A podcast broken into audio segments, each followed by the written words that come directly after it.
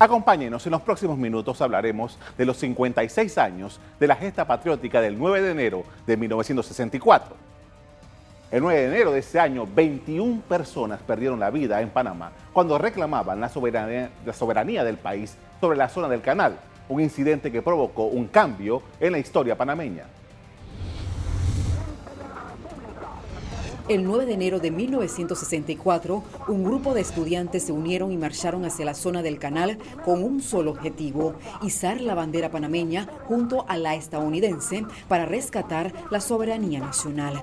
Al intentar ingresar al terreno, los estudiantes fueron reprimidos por la policía zoneíta que destruyó el pabellón nacional. Los enfrentamientos dejó 22 panameños muertos y más de 300 heridos. Me a la calle pegado a la muralla.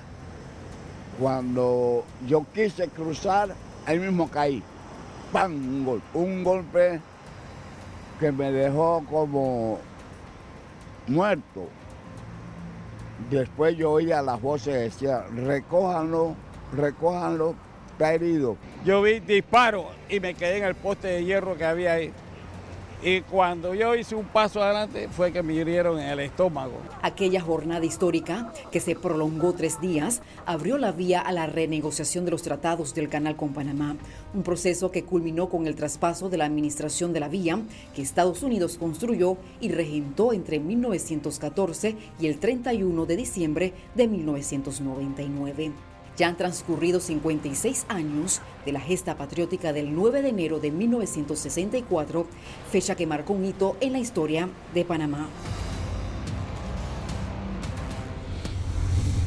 La vigencia del Tratado Heibuno Barilla que permitía un gobierno paralelo con un gobernador designado por el presidente de los Estados Unidos, con sistemas de control de puertos, aduanas, correos, educación y policía, entre otros, fue un problema grave para Panamá desde 1903 el incumplimiento por parte de las autoridades de la zona del canal de un convenio entre los gobiernos de Estados Unidos y Panamá fue el detonante de los eventos de los días 9, 10 y 11 de enero de 1964.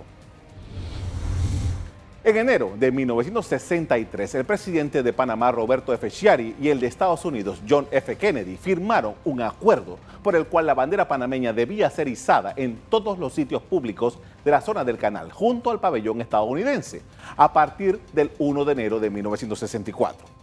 En 1962, Chiari y Kennedy se habían reunido en Washington y en esa reunión el mandatario panameño le pidió a su homólogo que la bandera panameña fuese izada junto a la norteamericana en puntos ocupados en la zona del canal por ciudadanos estadounidenses.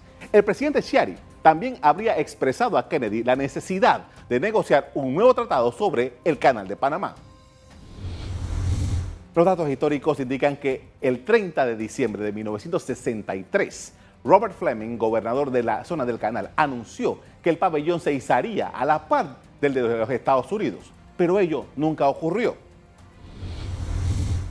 Ya anteriormente dado un acuerdo en que la bandera panameña iba a ser izada en los lugares en que se izara la bandera de los Estados Unidos. Un policía, eh, Clacton Bell, en Gamboa, iza la bandera de los Estados Unidos sin ser izada la bandera de Panamá. Eso produjo eh, contrariedades y eh, los estudiantes del Instituto Nacional marchan hacia la zona eh, del canal, se encuentran con un grupo de padres de familia y de policías y les impiden cantar el himno nacional y rompen la bandera.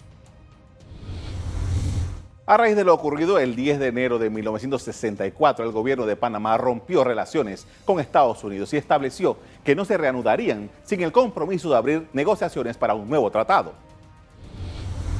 Tres meses después, en abril de 1964, Panamá y Estados Unidos reasumieron sus relaciones diplomáticas y el presidente Lyndon B. Johnson accedió a iniciar conversaciones con el propósito de eliminar las causas del conflicto entre los dos países. En 1965 se iniciaron las, negociaciones. Johnson había ganado la presidencia y en Panamá el nuevo presidente era Marco Robles, quien era cercano al presidente Chiari. Johnson y Robles suscribieron una declaración conjunta para negociar un tratado que implicaba la abrogación del Tratado de 1903. El nuevo acuerdo reconocería de manera efectiva la soberanía de Panamá en todo su territorio. Al final, los tratados Robles-Johnson, concluidos en 1967, fueron ampliamente rechazados. A los meses hubo elecciones, cambió el gobierno panameño y a los 11 días se produjo un golpe de Estado militar. El régimen inició una nueva negociación, concluyendo con los tratados Torrijos-Carter. La historia del Canal de Panamá estuvo marcada por avances y retrocesos, actos justos e injustos, hechos donde se derramó la sangre y se vertieron lágrimas. En 1977 eran jefes de Estado Jimmy Carter en Estados Unidos y Omar Torrijos Herrera en Panamá. Es muy probable que sin el firme y valiente concepto de equidad del primero y sin el patriotismo y la audacia del segundo, no estuviéramos en este sólido edificio hoy nuestro, que fue construido por otros con el pensamiento puesto en la perpetuidad que les otorgaba el leonino Tratado Heimuno Varila de 1903. Hace nueve días, Panamá celebró el vigésimo aniversario de su administración en el Canal de Panamá y en octubre pasado se completaron 40 años de la entrada en vigencia de los tratados Torrijos-Carter.